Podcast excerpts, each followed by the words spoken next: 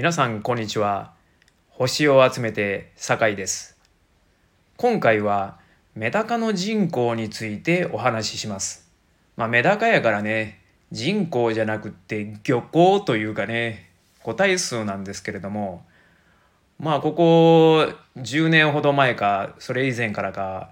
ちょっとおぼろげな記憶なんですけどもそれぐらいからメダカブームになってますよね。でなんかブーム加熱しておりまして最近いろんな種類がねほんまたくさんありまして錦鯉みたいなね模様があるメダカとかね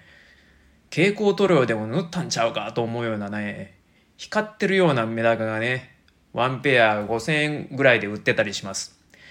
でそういう私もメダカ買ってるんですけれども私のはそんな高く高いのじゃなくてえー、10年ほど前にホームセンターで1匹20円の黒メダカを6匹とでその2年後ぐらいに私の知人から6匹ほどね白いメダカをもらってそれがそれぞれ順調に増えておそらく今100匹はいると思います。でメダカの増やし方なんですけどもメダカは春から秋にかけて卵を産むんですけど卵を産んだらそのままにしてるとね親が卵や生まれた稚魚をね高タンパクなええ餌やと思ってね食べてしまうんですよね。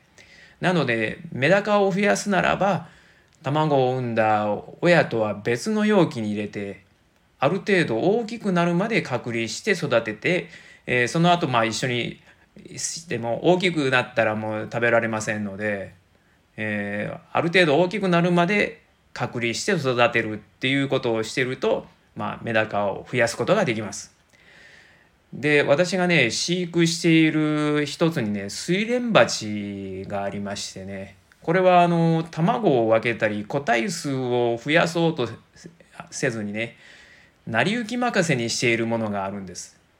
でもちろんね卵は食べられてますしね、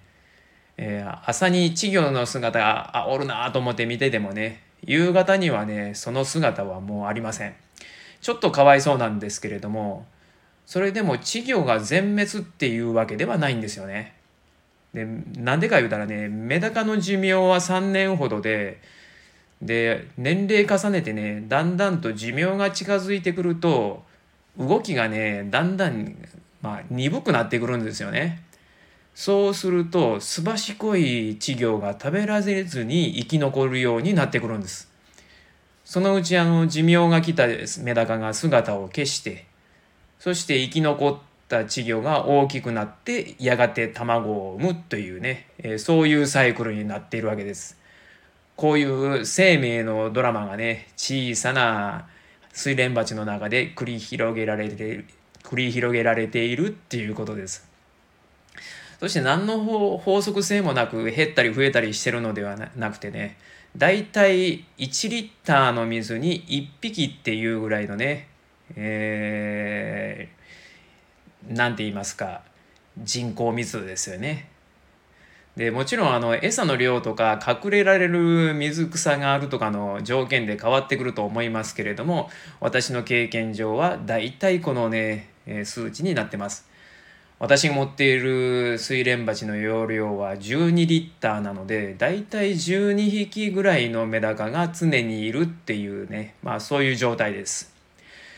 まあそういうのを見てますとね自然淘汰の厳しさと逃げおおせる力や見つからずに隠れる知恵。はたまた運が良い個体が生き残って命をつないでいく。なんかね生命の力強さみたいなものを感じます。以上、メダカの人口についてでした。